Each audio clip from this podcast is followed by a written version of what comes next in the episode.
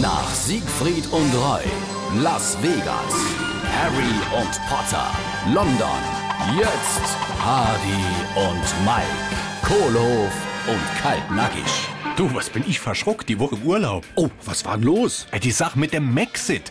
Ich habe nur die Überschrift gelesen. H und M ziehen sich aus der Öffentlichkeit zurück. Schon glatt gemeint, du hättest in meiner Abwesenheit klammheimlich unser Karriereende bekannt gegeben. Ach so, nee, der Harry und Megan. Ja, ja, und ich han ohne die Brill moins gelesen, Hardy und Mike und die Zeile unten drunter. Sprachlosigkeit im Schloss. Ach, Jo, gemeint war der Buckingham Palast, nicht das Schloss Halbisch. ja, das weiß ich jetzt auch.